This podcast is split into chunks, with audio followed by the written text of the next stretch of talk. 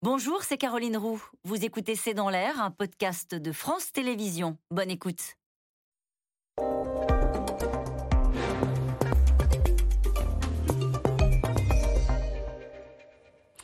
Bonsoir à toutes et à tous. C'est dans l'air l'invité. Je reçois aujourd'hui Laurent Berger, secrétaire général de la CFDT, alors que la grève se poursuit chez Total et ExxonMobil avec désormais un tiers des stations françaises qui sont à sec. Bonsoir Laurent Berger. Bonsoir. Alors je précise pour débuter cette interview que vous, vous avez dit dès le début que vous ne souteniez pas euh, ce mouvement de grève préventive. La CGT a reconduit, elle, la grève euh, jusqu'à demain. La question pour les gens qui vous regardent ce soir, c'est de se dire comment est-ce qu'on sort de cette situation de blocage?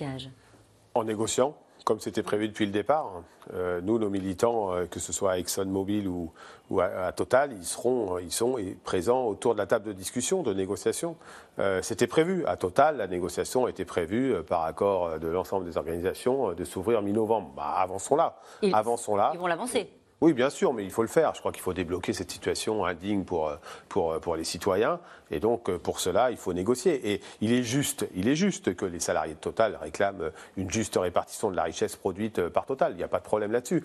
Évidemment que les militants de la CFT sont, sont offensifs sur le sujet, mais nous, on a décidé de ne pas faire une grève préventive. C'est le principe de, la grève préventive qui vous pose un problème? Non, je crois que c'était prévu que ça négocie. Donc, quand une négociation est prévue, on l'amène. Hmm. Lorsqu'on n'est pas écouté, on agit par d'autres moyens si nécessaire, et la grève en fait partie. Pour la CFDT, ce n'est pas un gros mot, loin s'en faut. Mais là, dans, ce cas précis, il y avait une date de négociation euh, prévue, il faut l'avancer, mais il faut ouvrir cette négociation dans un cadre serein. Elisabeth Borne euh, organise une réunion ce soir. Est-ce que la balle est dans le camp du gouvernement? Est-ce que le gouvernement peut aider à débloquer la situation, à part des réquisitions?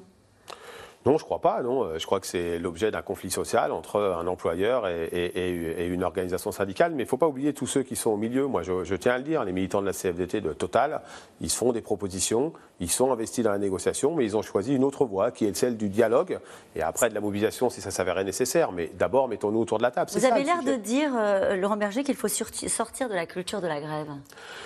Non, ce que je dis, c'est que euh, ce qui est fondamental pour résoudre les problèmes, notamment celui de la, répartition de la richesse produite, c'est-à-dire on a un problème d'inflation aujourd'hui, donc il faut une augmentation des salaires, la voie à privilégier, c'est le dialogue social. Si on avait en face une direction qui disait on ne veut pas discuter, bah oui, il ne reste plus que la grève.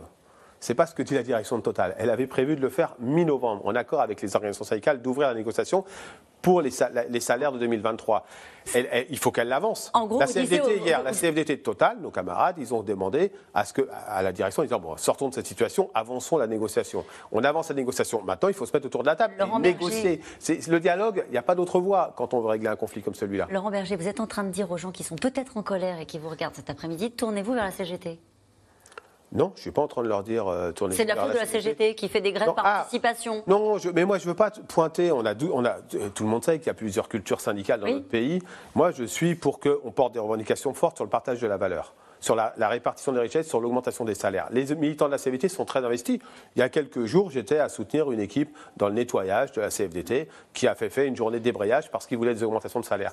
Il y a rien, là-dessus, il n'y a pas de problème. Ce que je dis, c'est que là, dans cette entreprise, il faut une juste répartition de la richesse. On sait que les pétroliers gagnent beaucoup d'argent.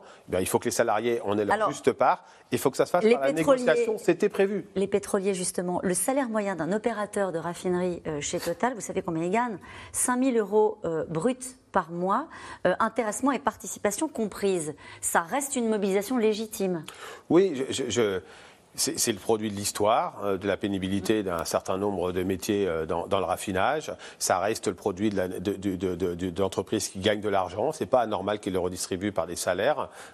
donc, pas, ne faisons pas c'est le risque, hein, avec des gens qui sont en colère et légitimement, ils ont le droit de l'être parce qu'ils ont des difficultés pour se déplacer. Moi, j'ai croisé une salariée tout à l'heure, elle ne peut pas venir avec son véhicule travailler, donc elle est en galère.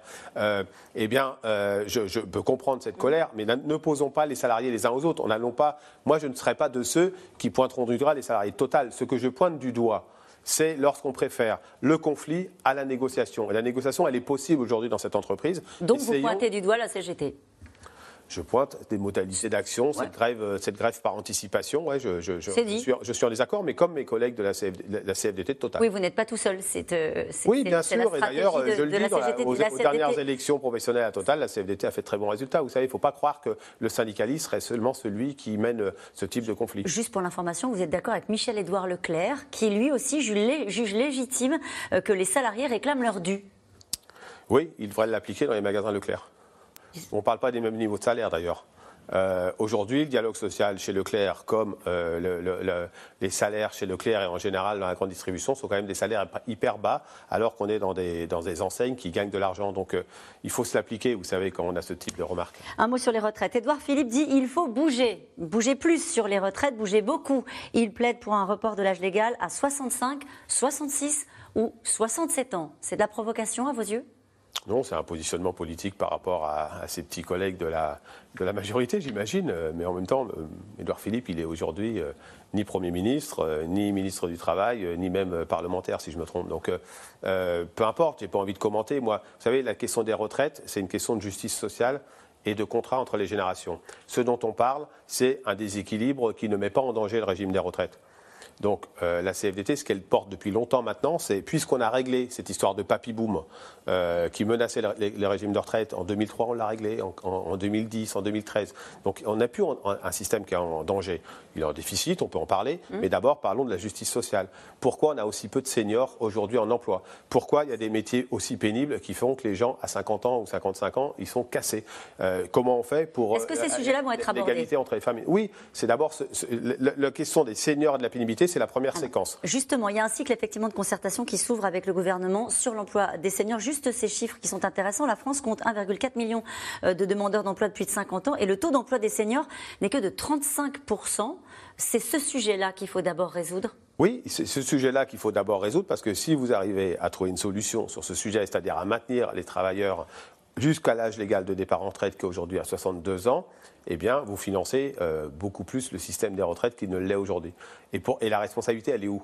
Bah, Elle est chez les employeurs.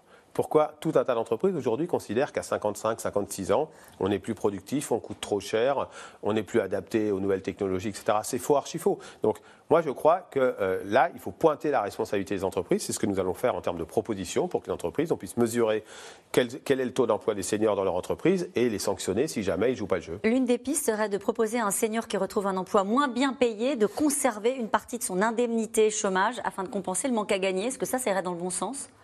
Mais peut-être, il faudra regarder. Mais là, moi, je ne veux pas qu'on individualise, si vous voulez. Que ce, ça veut dire bah, Je ne veux pas que ce soit la responsabilité des seniors de rester dans l'emploi.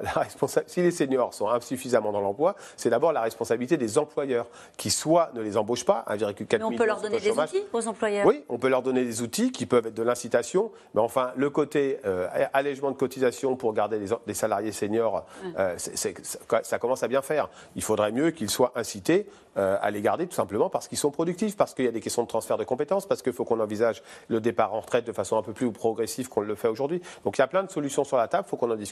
Favoriser le cumul emploi-retraite, c'est aussi une piste? Oui, ça peut être une piste. Il faut regarder euh, combien ça coûte par rapport aux, surcoûts de droits qui sont créés, euh, par rapport euh, aux cotisations qui sont versées. Donc il y a, du, grain à moudre, comme on dit dans le monde syndical. Est-ce que vous avez le sentiment d'avoir une vraie marge de négociation sur ce texte-là, dont on dit de toute façon il sera applicable et voté avant la fin de l'année, avant la fin de l'été, pardon Ou est-ce que vous négociez avec un pistolet sur, un pistolet sur la tempe Non, la CVT a décidé de, de négocier ni avec un pistolet sur la tempe, donc en considérant euh, que rien n'est acquis euh, dans les propositions qui sont celles du gouvernement, mmh. euh, et de ne pas négocier non plus avec un sablier, c'est-à-dire sous une forme de contrainte. Vous voyez bien, tous les sujets qu'on vient d'évoquer, c'est assez technique, donc il va falloir qu'on trouve les solutions les plus adaptées.